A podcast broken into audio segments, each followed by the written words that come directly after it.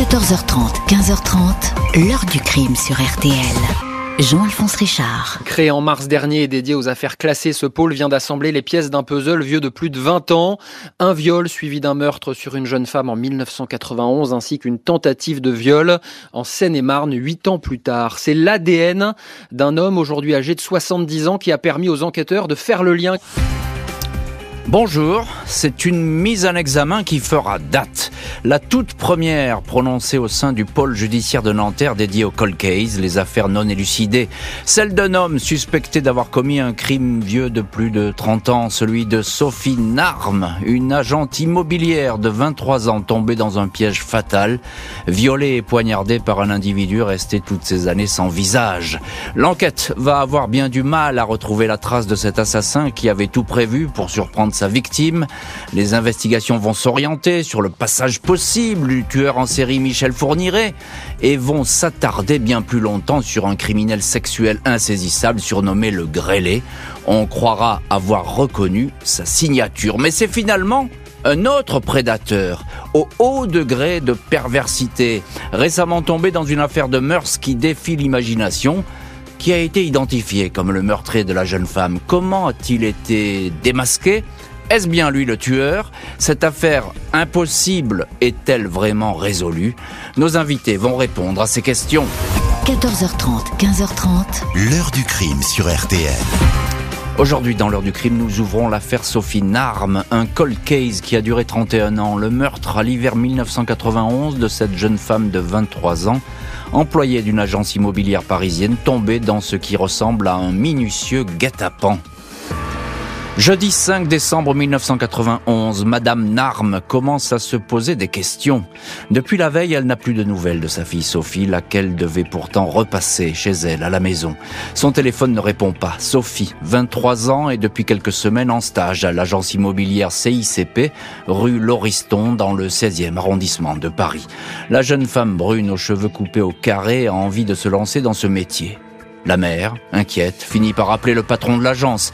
Il lui indique qu'il ne l'a plus vue depuis la veille. Sophie a peut-être eu un empêchement, mais au fil des heures, elle ne réapparaît pas. Le chef d'agence finit par consulter les plannings de la veille. Il est noté que Sophie Narme avait un rendez-vous à 11 heures du matin au numéro 22 de la rue Manin dans le 19e arrondissement. Elle devait faire visiter un appartement à un client. L'agent immobilier termine sa journée, achève une longue série de visites, puis décide de se rendre rue Manin. Il est 22 heures quand il pénètre dans le logement. Il tombe aussitôt sur le corps de la jeune stagiaire. Elle est face contre la moquette, les poignets liés dans le dos, le bas du corps est dénudé. Elle est inerte et ne respire plus, sauf une arme, est morte. La brigade criminelle et les experts du laboratoire de la préfecture de police inspectent le vin de rue Manin. L'hypothèse la plus probable est que Sophie Narme a été attaquée par l'homme à qui elle faisait visiter le logement. Il s'est jeté sur elle et le déferlement de violence a été inouï. L'agresseur l'a bâillonnée avec un tampon imbibé d'éther. L'odeur est encore présente dans l'appartement. Il l'a ligotée avec du ruban adhésif, l'a en partie déshabillée et l'a violée. Des traces de sperme sont présentes sur la scène de crime, aussitôt par les policiers. Il a utilisé la ceinture de la victime pour l'étrangler, laquelle ceinture est toujours attachée autour du cou. Il a enfin frappé au cœur avec un objet pointu, une espèce de poinçon. Pas d'empreinte digitale de l'assassin qui devait probablement porter des gants. La crime s'intéresse aussitôt au nom laissé par ce client qui voulait visiter l'appartement, un dénommé Monsieur Dubost. Il a même donné son numéro de téléphone, le 42 43 64 06 mais Dubost est une fausse identité. C'est en fait le nom d'une entreprise qui travaille en ce moment-là dans l'immeuble. Quant au téléphone, c'est un fax, celui d'une société dans laquelle travaille l'ancien petit ami de la victime, lequel est entendu est mis hors de cause. Apparemment, le tueur s'est renseigné sur Sophie Narme, il a minutieusement conçu le piège fatal dans lequel elle allait tomber. Peu de temps après le crime, les policiers entendent une autre agente immobilière. Elle raconte qu'un mois auparavant, un client a commencé à lui toucher les seins et les fesses lors d'une visite. Il a voulu l'empoigner, mais elle lui a donné un violent coup de pied. Le type s'est enfui. Un portrait robot de l'agresseur est dressé. Malgré les indices, rien ne permet de remonter à l'assassin de Sophie Narme. Enquête désespérante pour la crime. Au fil des années, les policiers égrènent les suspects. Ils s'intéressent au tueur en série, Michel Fourniret, et surtout Un sadique sexuel insaisissable qui, depuis 1986, viole et parfois tue des jeunes filles. Il a été surnommé le grêlé. Et il est tout à fait possible qu'il soit l'assassin de Sophie Narme. Le traquenard, l'étranglement avec une ceinture, le coup porté au thorax, tout paraît concordé avec le mode opératoire de ce sinistre personnage. Et effectivement, cette piste du grêlé, elle est très séduisante et elle va de plus en plus intéresser alors que les années passent les enquêteurs, tout comme d'ailleurs la juge Nathalie Turquet, qui va avoir, elle, la lourde charge de se pencher dans un premier temps sur le dossier du grêlé. Eh bien, on va voir qu'elle va donner cette piste où, où tout semblait concorder, mais qui n'était sans doute euh, pas la bonne. On va revenir pour l'instant à la mort de Sophie Narme. Bonjour Jean-Michel Decugis. Bonjour.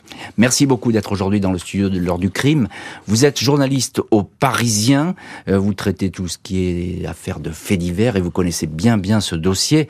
Je cite votre dernier livre, Ministère de l'injustice. On en avait parlé d'ailleurs dans cette heure du crime, coécrit avec Pauline Guéna et Marc Le Plongeon chez Grasset. C'est un florilège d'affaires qui n'aurait peut-être pas dû se produire et je conseille la lecture évidemment à nos auditeurs. Euh, nous l'avions disséqué dans cette heure du crime. La mort de Sophie Narme, Jean-Michel de Cugis, ce qui frappe tout d'abord, en tout cas ce qui m'a frappé, c'est l'organisation avec laquelle tout ça s'est produit. C'est-à-dire que l'agresseur, on a l'impression qu'il a tout prévu. Ah mais il avait tout prévu et la, il, la veille il avait appelé, il avait donné ce, ce, ce faux nom hein, mm -hmm. euh, du boss. Du boss. Et puis euh, surtout euh, il avait téléphoné d'un télécopieur d'une société.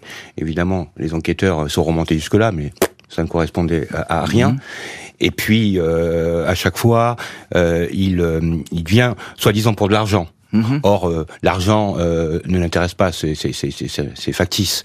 En fait, euh, là, il a fait croire, il a pris le sac, il a pris le, le, le manteau, il est parti après l'avoir tué. Cette, une mise en scène. Femme, il a mis, voilà, une mise en scène pour qu'on pense à un, à un, voleur, à un rôdeur, oui, un et pas, un et pas forcément un obsédé sexuel. Mmh.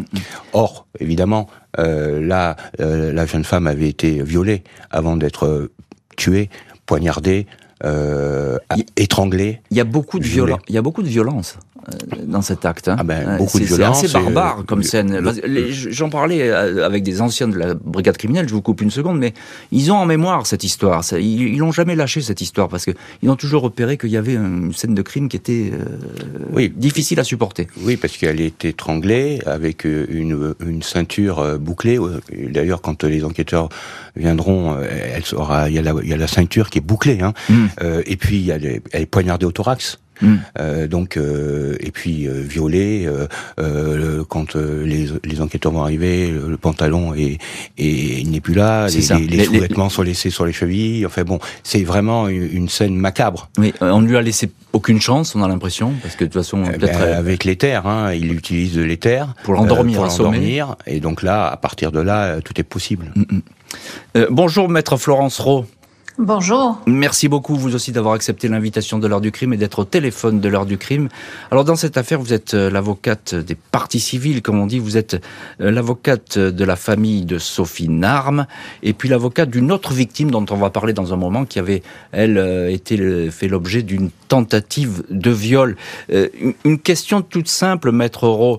Sophie Narme, est-ce que vous pouvez nous faire donner quelques éléments sur son portrait parce que c'est la victime, c'est important, il faut en parler. Oui, bien sûr. Sophie est une jeune femme d'un peu plus de 20 ans qui euh, effectivement commence dans la vie active, qui décide d'explorer de, la voie de l'immobilier. Elle est en stage dans cette agence immobilière. Mmh. Elle est pleine d'entrain, pleine d'enthousiasme. Elle est prête à, à, accepter tous les rendez-vous, à faire visiter tous les appartements. Elle est trop contente d'avoir trouvé euh, cette, euh, cet emploi et euh, c'est quelqu'un qui par ailleurs euh, a envie de rentrer dans la vie active, mais qui euh, est issue d'une famille plutôt aisée, qui euh, la choix complètement. Mmh. Donc, elle, c'est pour s'épanouir qu'elle qu'elle trouve cet emploi, et puis parce qu'il faut qu'elle trace son avenir. mais elle est pleine de vie, elle est pleine d'entrain, euh, ses parents sont très contents pour elle. Euh, vraiment, tout va bien. Mmh, euh, à ce moment-là, en 1991, tout va bien dans la vie de Sophie. Et puis, à 23 ans, évidemment, on a la vie devant soi. Euh, alors, cette enquête, elle va oui. être très longue. On va voir, évidemment, ce qu'elle va donner, cette enquête, au fil de, cette, de cette heure du crime. Euh, comment est-ce qu'ils vivent, les parents, la famille de, de Sophie, comment est-ce qu'ils vivent cette, cette attente? Parce qu'il y, y, a apparemment beaucoup d'indices sur cette scène de crime, mais en fait, on trouve rien. Alors, vous savez, ça fait maintenant, euh, moi, plusieurs années que je m'occupe, un peu plus de 15 ans que je m'occupe de cette affaire et que je suis aux côtés de la famille de Sophie. Mmh. Euh, on a essayé d'explorer toutes les pistes. C'est pas toujours facile. Les enquêtes ne sont pas forcément euh, faites comme dans les euh, films américains où tout est déjà bouclé, où on a pensé à tout. Là, c'est pas tout à fait le cas.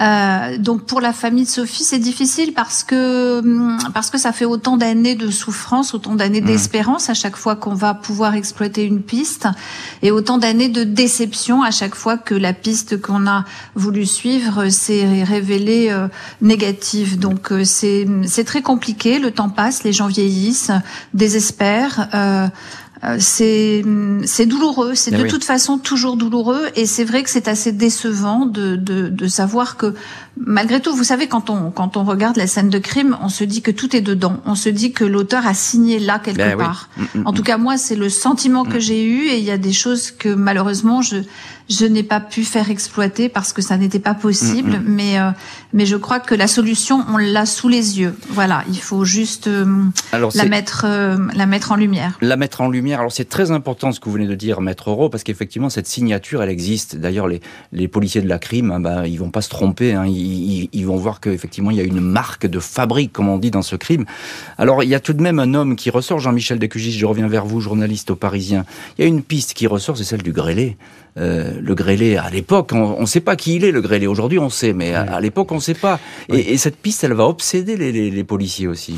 Oui, parce que euh, ce tueur en série dont vous parlez, le Grélé, il, euh, il officie en région parisienne, sur Paris, et qu'il il a un modus operandi euh, assez comparable à, celui qui a été opéré pour tuer Sophie Narme. Mm. donc on pense effectivement là à, à, lui, mais comme disait Maître Euro, ce qui manque dans cette affaire, c'est que il y avait de l'ADN qui avait été retrouvé. Et puis cette ADN, ben, elle a disparu. Oui, on va en parler, mais effectivement, ça, ça va être une, catastrophe. Voilà. Et donc là, ben, évidemment, le doute, euh, euh, il, persiste et le grêlé, on peut pas le confondre parce que, euh, enfin, en tout cas, parce qu'il n'y a pas de, il y a pas cet ADN qui peut être comparé et, et du coup, ben, donc, ben, ça fait, ça, ça fait chou blanc. C'est une des pistes parce qu'il y en a eu de, de nombreuses autres. Hein, oui, on a parlé. Alors il y avait aussi, curieusement, Fourniret. Alors Fourniret, il, il, il est en prison à cette époque. Donc euh, ça va aller vite. Bah, ça va aller départ, euh, c'est vrai qu'on pense à, à, un meurtre qu'on lui attribue, qui est celui de, Jonathan euh, Parrish. Et donc, euh, mais là, Johanna, très Johanna Parrish, qui, qui, ressemble. Hein, voilà, exactement. Et, et, là, bon, on va vérifier. Et, il se trouve que Fourniret est, est en prison hmm. à cette époque-là. Et puis il y a aussi un, un, un autre tueur qui est, qui est décédé depuis, à qui à un moment on a pensé, c'était Jean-Pierre Mutel.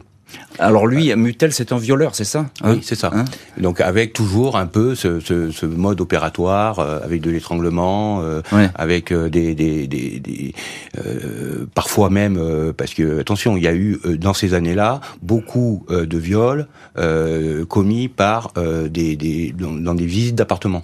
Ouais.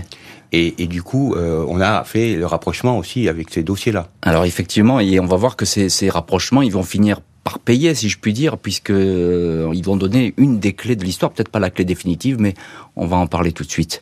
L'enquête sur la mort de l'agente immobilière va peu à peu s'étioler. Il va falloir attendre plus de 30 ans pour qu'une piste solide apparaisse.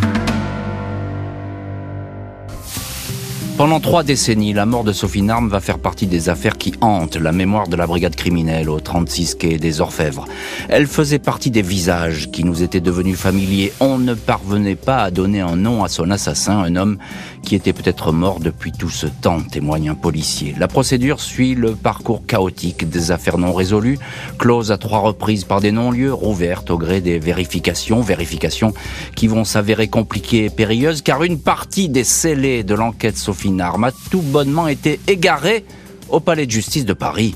Il manque l'essentiel, notamment les traces de sperme retrouvées sur la scène de crime, de quoi rendre les investigations bancales, vaines. En septembre 2021, lorsque le dénommé François Vérov se donne la mort, cet ancien gendarme et policier était sur le point d'être identifié comme étant le grêlé, eh bien il sera impossible de comparer son ADN. Mai 2022, la juge Nathalie Turquet, qui avait remonté la piste du grêlé jusqu'à le démasquer, en poste désormais au pôle judiciaire dédié au cold case, se penche sur plusieurs dossiers en souffrance. Il est décidé de rapprocher celui de Sophie Narme avec une autre affaire qui présente des similitudes. Le 11 mai 99, huit ans après l'assassinat de Sophie, une agente immobilière, 19 ans, a été attaquée alors qu'elle faisait visiter un appartement à Villeparisis, en Seine-et-Marne. Le client avait donné un faux nom, Monsieur Rigaud, une fausse adresse à Châteauroux. Après être entré dans le logement, cet homme a bondi sur la jeune femme. Il lui a serré le cou. Il tenait un cutter et lui a placé un mouchoir imbibé d'éther sur la bouche. La jeune femme a été jetée au sol. Il lui a arraché son pantalon et ses chaussures ont été déposées avec précaution dans la pièce. Celle de Sophie Narme avait également été retrouvée parfaitement rangée. L'agente immobilière va réussir à se dégager. Elle s'enferme dans un dressing. L'homme s'enfuit. Des gouttelettes de sang de l'agresseur ont été prélevées à l'époque. Prélèvement cette fois parfaitement conservé. Août 2022, l'ADN prélevé lors de cette attaque à Villeparisis, cet ADN parle. Il correspond à un homme de 70 ans qui vit dans le Vaucluse, inscrit au FNAEG, le fichier des empreintes génétiques. Il est incarcéré. C'est un certain Dominique P., ancien agent immobilier, criminel sexuel hors norme. Deux ans auparavant, il a été arrêté alors qu'il filmait avec son portable sous les jupes des clientes d'un supermarché à Carpentras. La police a cru un simple voyeur, mais en examinant son téléphone, sa caméra, son ordinateur, elle a découvert des scènes effarantes. Son épouse y apparaît endormie dans des positions obscènes, violée par des hommes. Il est établi que l'épouse, qui va déposer plainte, était droguée à son insu, livrée à des individus, 49 recensés pendant 10 ans. Le mari voyeur filmait tout. L'agent immobilière reconnaît, reconnaît sur photo son agresseur. 12 octobre 2022, Dominique P. est extrait de sa prison, conduit à l'évêché, le siège de la PJ marseillaise. Il dément la tentative de viol de Villeparisis, mais il est informé des conclusions de l'ADN. Alors là, il reconnaît les faits, évoque une pulsion, interrogé ensuite sur Sophie Narme. Il nie, il n'a pas violé, il n'a pas tué. Et on va voir dans le chapitre suivant quel sort, malgré ses dénégations, va être réservé à cet homme dans l'affaire Sophie Narme. On va le détailler dans le chapitre suivant. Alors une petite précision, si on ne donne pas le nom complet euh, dans cette heure du crime du suspect, euh, Dominique P., alors c'est pas pour le protéger, mais c'est évidemment pour respecter l'anonymat de son épouse qui depuis a tenté de refaire sa vie.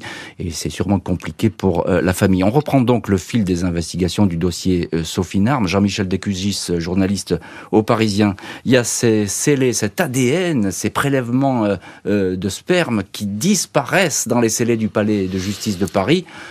C'est invraisemblable, mais bon, voilà, ça, ça, fragilise totalement cette enquête. Euh, gestion calamiteuse de, des scellés dans cette affaire.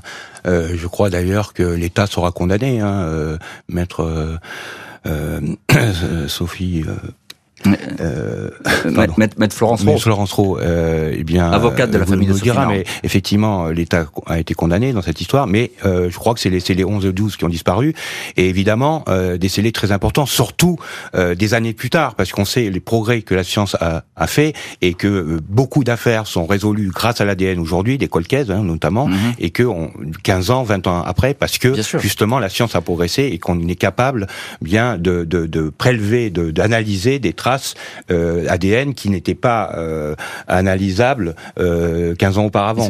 Donc là, en l'occurrence, euh, évidemment, on pense que on, peut imaginer que s'il y avait de l'ADN, eh bien l'affaire aurait été peut-être résolue avant. Oui, et c'est fort probable avec les deux, ce que vous nous avez très bien dit, avec la nouvelle technologie, évidemment, ça va beaucoup plus vite aujourd'hui. Surtout que là, c'était des ADN nucléaires. Hein, donc, Tout à fait. donc ils étaient totalement exploitables. ADN nucléaire, c'est quelque chose qui, qui parle très vite. Voilà. bonjour, maître Béatrice Zavaro. Bonjour monsieur. Merci beaucoup d'avoir accepté l'invitation de l'heure du crime et d'être vous depuis Marseille au, téléphone de l'heure du crime. Maître Zavaro, vous êtes l'avocate de Dominique P, c'est-à-dire le suspect euh, dans, ces deux affaires, celle euh, d'une tentative de viol et celle euh, de la mort de Sophie Narme. question, vous aussi, très simple. Qui est-il, Dominique P? 70 ans, retraité dans le Vaucluse et ancien agent immobilier, c'est bien ça? Oui, tout à fait. Un homme, euh, un homme qui euh, jusqu'en euh, jusque dans les années 2010 à peu près, vivait une vie tout à fait normale. Hmm. Alors vie normale, mais qui a été dévoilée et c'est assez vertigineux hein, ce qu'on lui reproche. Alors là, je ne parle pas encore de l'affaire Sophie Narme, mais ces affaires de, de viol, etc. vraiment, tout le monde, comme on dit, est tombé de l'armoire, y compris sa propre famille. Oui, c'est parfaitement légitime. Hein. De toute façon, euh, du côté de ce monsieur, il n'y a pas de, de on n'évince pas sa responsabilité, on ne hmm. cherche pas à se à s'en cacher. Les choses seront assumées, elles le sont déjà, et euh, Monsieur P ira jusqu'au bout de son de son jugement, de son procès. Hmm. De ce point de vue-là, il y a, y, a, y a, pas pour lui, il n'y a pas de il y a pas de difficulté. Ce qui me pose davantage souci, c'est que depuis que l'antenne a, a, été prise, là j'écoute et, j'ai vraiment l'impression que euh, on a fait, euh, on, fait un raccourci terrible en se disant que ça y est, on a trouvé, euh, on a trouvé l'auteur des faits euh, relatifs à Sophie Narme. Je pense qu'il faut prendre. Je, je, dis pas ça, maître Zavaro. Hein. Je, je, dis pas ça, et vous êtes là évidemment pour nous apporter une autre voix. Euh, c'est pour ça qu'on vous a invité. Euh, pour l'instant, tout il est présumé euh, d'avoir fait certaines choses. Donc voilà, il faut il faut en rester là. Le, le, fait est effectivement qu'il se retrouve dans une situation qui est compliquée parce que il était agent immobilier. il est il est reconnu par une première victime. C'est un peu compliqué pour lui. Ben, euh, oui, mais euh, oui, bien sûr que c'est compliqué. Bien sûr que la situation est compliquée et bien sûr qu'il va falloir qu'on qu'on se batte avec euh, les moyens que la mm. loi va nous donner pour euh, pour faire valoir son innocence. Parce que euh, encore une fois, euh, quand j'entends que, enfin, quand j'ai entendu dans votre exposé que vous souleviez le fait que nous avions une piste solide, euh, quelles n'ont pas été les autres. Mm. Toutes les toutes les pistes. J'entendais Maître Euro nous dire euh, que qu'elle accompagnait la famille de Sophie Narme à juste titre dans les différentes pistes qui ont été suivies. cela signifie bien que il y en a a eu plein d'autres qui ont été euh, sérieusement traitées euh, et, et, certaines qui n'ont pas abouti pour des raisons que Monsieur de Cugis vient d'exposer et par une certaine carence euh, Tout à fait. des services décelés du tribunal de grande instance de Paris. Et puis on peut quand même aussi se poser la question de savoir pourquoi ces scellés ont disparu alors qu'on mm. sait que le principal suspect à l'époque, Monsieur Le Grélé, mm. avait l'uniforme. Mmh. était policier. Mmh. Donc euh, il y a peut-être des hasards qui ne sont pas forcément des hasards. Alors ça, c'est effectivement, ce, sont de bonnes questions. Et vous, vous soulevez le cas du grêlé. Euh, effectivement, ce cas du grêlé, il reste un petit peu entre parenthèses parce qu'effectivement, on n'a pas pu, jamais pu comparer son ADN à celui qui, qui, aurait pu être se retrouver sur cette scène de crime de Sophie Narme. Au-delà de ça, monsieur, il y a non seulement la question de l'ADN qui se pose et qui se posera encore, mais il y a surtout euh, des, ressemblances sur des modes opératoires euh, qui sont quand même éloquents. Maître Florence Rowe, évidemment, on entend ce que dit euh, Maître Béatrice Zavaro. Vous, vous êtes l'avocate des parties civiles, de la famille de Sophie Narme. Vous, ce que vous dites, c'est un peu le contraire, c'est qu'il y a des ressemblances entre ces scènes, c'est-à-dire l'attaque euh, de la première agente immobilière, de la deuxième agente immobilière, elle ressemble finalement un petit peu à la scène de crime, c'est ça? Même mode opératoire. C'est, euh, je vais vous dire, c'est un copier-coller. C'est pas compliqué. C'est le meilleur copier-coller qu'on ait pu trouver de toutes les pistes qu'on a pu envisager. Alors, je voudrais revenir un peu sur ces pistes parce que depuis le temps que je m'occupe de cette affaire, vous imaginez bien que le dossier n'est pas resté ouvert et n'était pas destiné à rester ouvert jusqu'à la fin de l'éternité. Hmm. Euh, il y a des problèmes de prescription qui jouent. Il a fallu que je me batte contre cette prescription et euh, je n'en suis pas mon premier juge d'instruction depuis le début. Ça a changé. Euh, il y a eu des modifications et moi, mon souci, c'était que ce dossier ne soit pas euh, ne soit pas prescrit, ne soit pas définitivement fermé, parce qu'on n'aurait pas pu le rouvrir et qu'on perdait toute chance définitivement d'identifier un auteur un jour. Mmh. Euh, J'ai donc euh, fait toutes ces demandes et toutes ces demandes d'investigation dans le but, bien sûr, principal de, de, de résoudre l'affaire, mais aussi de ne pas laisser prescrire ce dossier. Ce qui fait que, en effet, j'ai demandé des actes, j'ai demandé Mhm. des expertises et qu'à chaque fois le dossier est resté ouvert. Malgré cela, j'ai quand même eu deux non-lieux euh, contre lesquels j'ai dû me battre et j'ai toujours réussi à faire réouvrir le dossier. Sinon, ce ne serait pas évidemment envisageable que le dossier soit toujours mmh. ouvert. Mmh. Alors, euh, moi, pour ce qui me concerne, je considère qu'il y a ici, avec euh, cet individu mis en examen pour la première fois, hein, parce que les autres euh, pistes, on les a mmh. comparées, sauf que quand quelqu'un est incarcéré, évidemment, ça ne peut pas être lui. Or là, ce, ce, cette ce mise en examen n'était pas incarcéré, a les mêmes tics et les mêmes manies sur euh, les scènes de crime qui nous intéressent, et je considère que ce sont des indices suffisamment graves et concordants pour qu'en effet, ce soit une piste un peu plus sérieuse encore que les autres. Très bien. Dominique P. est mis en examen pour la tentative de viol. Il va également être poursuivi pour la mort de Sophie.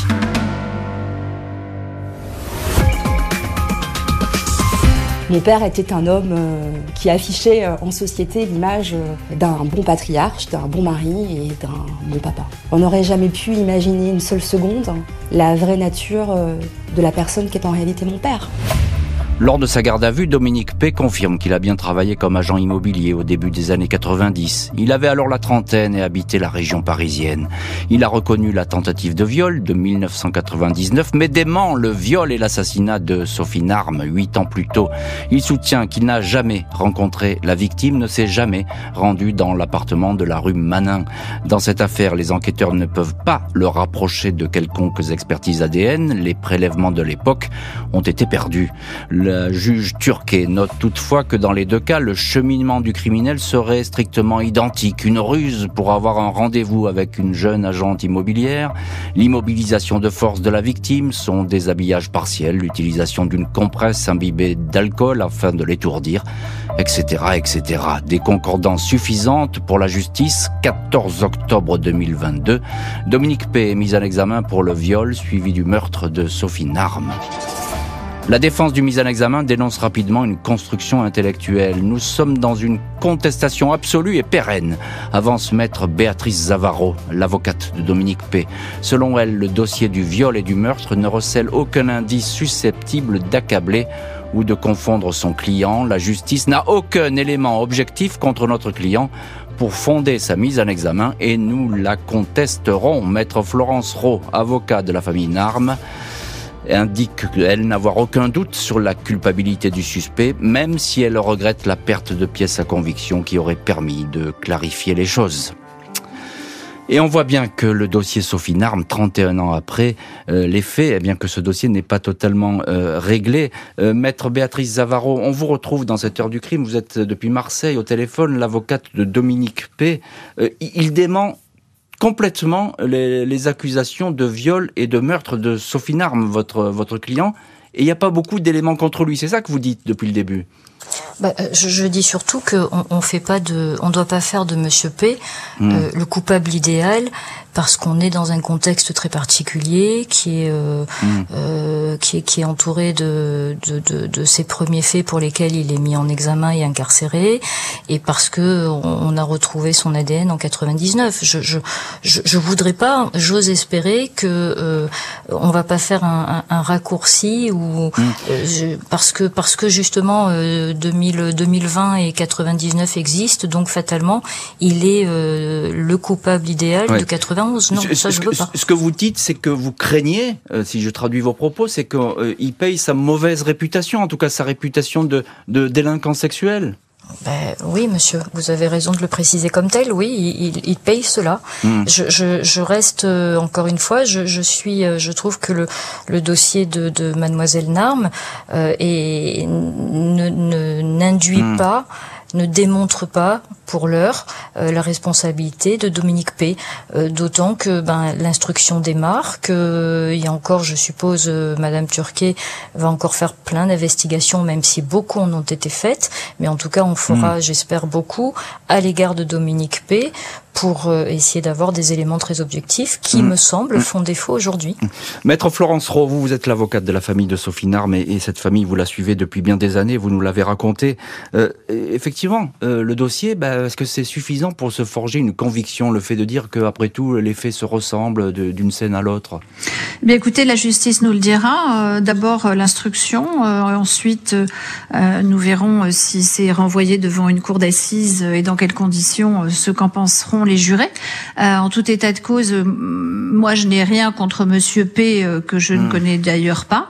je n'avais rien contre les autres les, personnes qui étaient à, l'origine des autres pistes. Mhm. Euh, je cherche simplement, mais d'ailleurs comme la juge d'instruction, comme les enquêteurs de la brigade criminelle, à trouver euh, qui a tué Sophie Narme. Mhm. Le reste, que ce soit euh, X, Y ou Z, eh bien ce sera X, Y ou Z.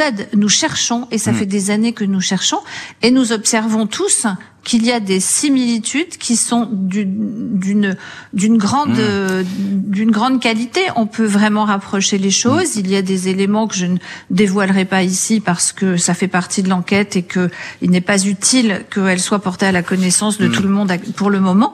Mais en tout cas, euh, encore une fois, je dis qu'il y a des indices graves et vraiment très concordants qui permettent de penser que c'est peut-être euh, que c'est peut-être lui. Effectivement, mais maître maître Rowe, il faut bien reconnaître que l'enquête n'est pas euh, terminée, même si le Paul Colcase signe là sa toute première mise en examen.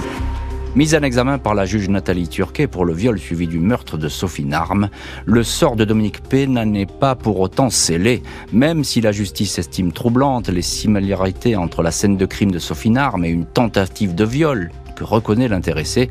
Celui-ci va devoir à nouveau être interrogé, nouvelles expertises, de nouvelles expertises devraient être demandées. Dominique P apparaît dans tous les cas de figure comme un dissimulateur, un manipulateur exceptionnel dans son entourage. Sa femme, ses enfants ne s'étaient jamais doutés de quoi que ce soit. Toute sa famille a depuis rompu les ponts avec lui.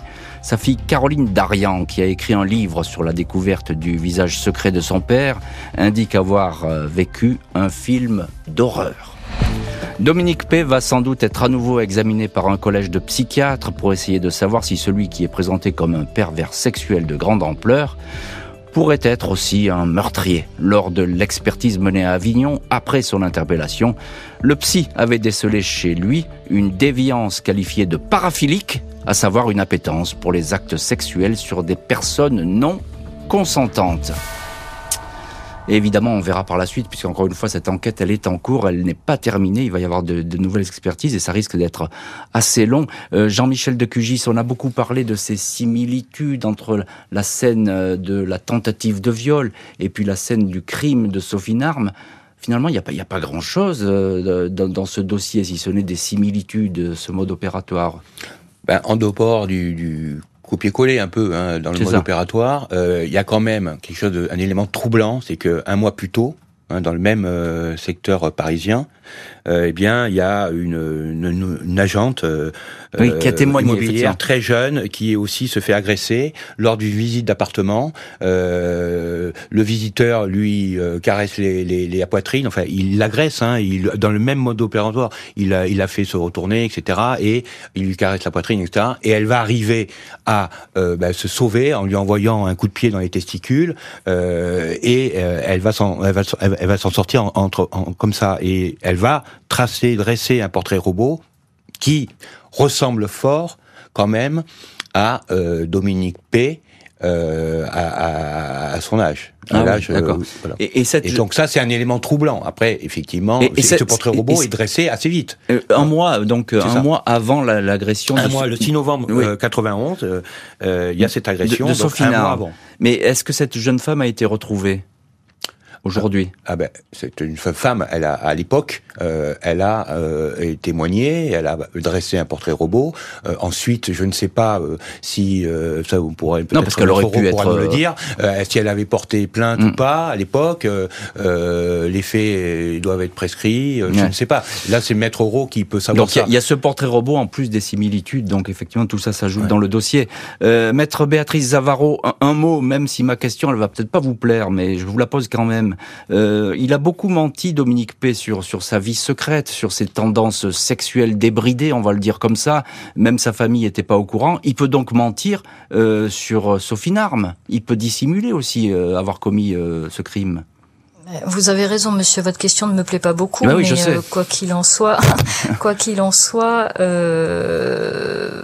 Monsieur P a, été a été un violeur vis-à-vis de son épouse, mmh. on est d'accord, mais Dominique P n'est pas un tueur. Mmh. Et, euh, et, il n'a pas, il a pas le profil d'un tueur. Voilà. Mais, mais ça, ce sont des, ce sont des hypothèses. Euh, je, je, je, moi, je, je, crains que, je crains que Dominique P euh, ne soit, euh, comment dire, dans la ligne de mire de la justice parce que il est la première personne euh, mise en examen par le service, par le, le, par pôle, le pôle judiciaire. Voilà. Et, et, j'ai l'impression qu'on a trouvé le coupable idéal et que, alors que non, je, je, je m'insurge encore parce qu'il y a, y, a, y a plein de choses à faire, parce que parce qu'on ne, on ne, on ne poursuit pas et on ne condamne pas surtout à terme et on ne renvoie pas surtout devant une juridiction de jugement quelqu'un avec des similitudes, alors que des, des, des, des, des crimes d'agents immobiliers, des, des viols d'agents mmh. immobiliers, il y en a pas eu que deux dans l'histoire des faits divers. Hein, il y en a pas eu, il y a pas eu que 80 et 99. Il y en a eu plein avant, plein après. Et, voilà, et il y a eu plein de similitudes avec des dossiers de Le Grillet sur euh, le dossier de Sophie Narme. Il y a, il y a, des tas d'individus qui ont été poursuivis. Il y a des tas de faits divers qui sont relatés et qui sont sensiblement dans les mêmes euh, circonstances, de, sur les hmm. mêmes modes opératoires. Donc, euh, de grâce, n'allons pas si vite. C'est-à-dire qu'on fait de votre client un bouc émissaire, hein, ce que vous nous dites là. Je, je veux pas employer ce terme. Maître Zavaro. Il a, il, non, non, je veux pas employer ce terme. Il a la position qu'il a. On la remet pas en question. Je veux dire, il est dans une instruction à Avignon où les faits sont reconnus, sont assumés et ils seront assumés. Donc, je, je vais pas dire que parce que si je disais qu'il était un bouc émissaire, vous comprendriez bien que la réaction première serait de dire, euh, il faudrait presque le plaindre. C'est pas mon propos. D'accord, on est d'accord. C'est pas mon propos. L'instruction pourrait encore durer quelques mois avant de savoir si Dominique P sera ou non renvoyé aux assises pour le meurtre de l'agente immobilière. Les proches de Sophie Narme, tout comme d'ailleurs les policiers de la brigade criminelle qui avaient enquêté sur l'affaire, n'ont jamais cessé d'espérer que le violeur et meurtrier de la jeune femme soit confondu. La famille attend désormais que les investigations sur Dominique P, 70 ans, avancent le plus vite possible, peut-être pour un éventuel procès. Dans cette affaire, les proches de Dominique P attendent aussi que la justice passe. Toute une famille qui avait découvert avec sidération la double vie de ce mari et de ce père. Nous ne savons pas quel a été le déclencheur et je ne sais pas si on le saura un jour, indiqué au Figaro sa fille Caroline Darian en évoquant la déviance sexuelle de son père. Il est vrai que c'est déstabilisant et perturbant. Mon père ne renvoyait pas l'image d'un pervers. Je ne reconnais pas cet individu. Et on retrouve dans cette heure du crime euh, l'une de nos invitées, maître Florence Rowe, qui défend depuis plusieurs années la famille de Sophie Narme, une famille qui, qui cherche la vérité, évidemment, et peut-être qu'on s'y approche aujourd'hui à cette vérité, euh, même si les échéances sont encore lointaines. La famille de Sophie, euh, maître Rowe, elle, elle souhaite un jour avoir un procès, c'est ça? Un procès ou en tout cas avoir la certitude que toutes les pistes ont été euh, explorées et que euh, on puisse euh, les fermer les unes après les autres jusqu'à ce que l'on trouve en effet la, solution et l'assassin. La, la, la, seule volonté maintenant de la famille de Sophie, c'est de pouvoir mettre un nom et un visage sur celui qui a ôté la vie à Sophie. Alors le procès, on n'y est pas encore. Bien hein, sûr, je encore loin. On l'a dit, on l'a dit depuis le début de cette émission. Euh, c'est à échéance euh, assez, peut-être pas lointaine, mais en tout cas euh, pas encore pour demain. Euh, il y a encore des investigations à faire. C'est la première mise en examen dans cette affaire.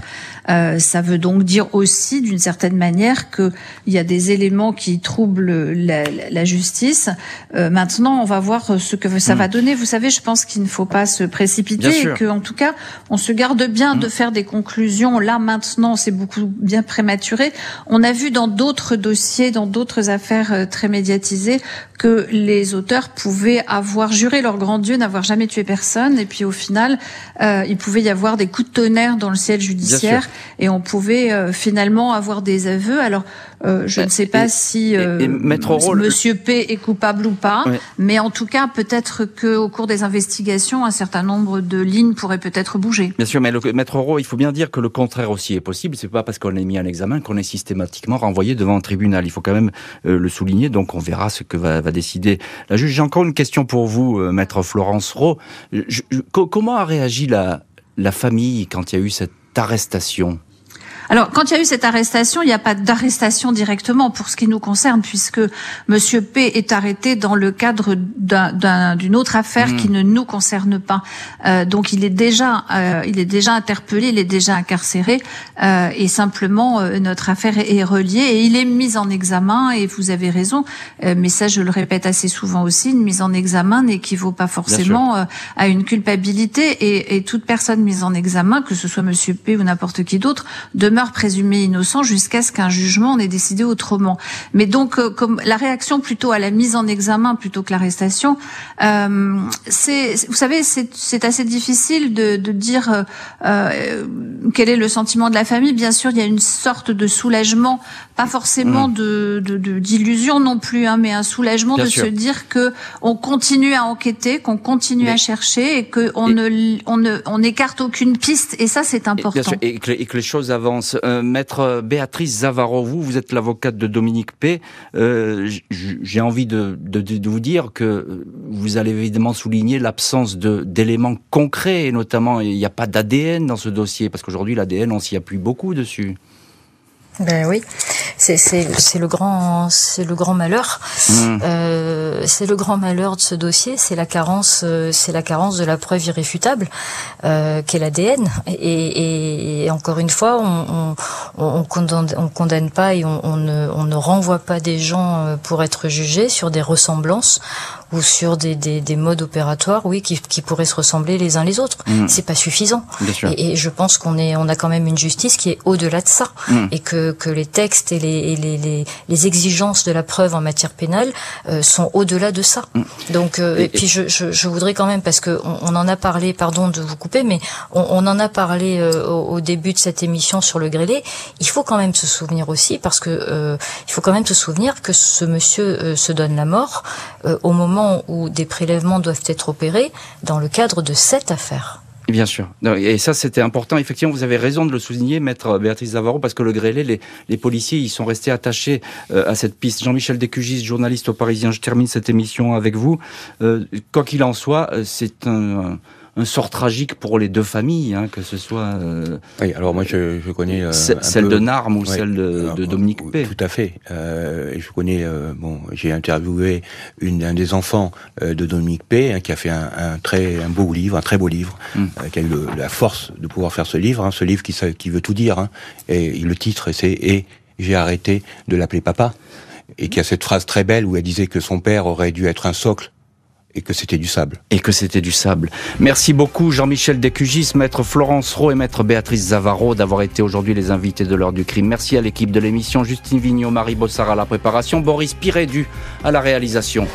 L'heure du crime, présenté par Jean-Alphonse Richard sur RTL.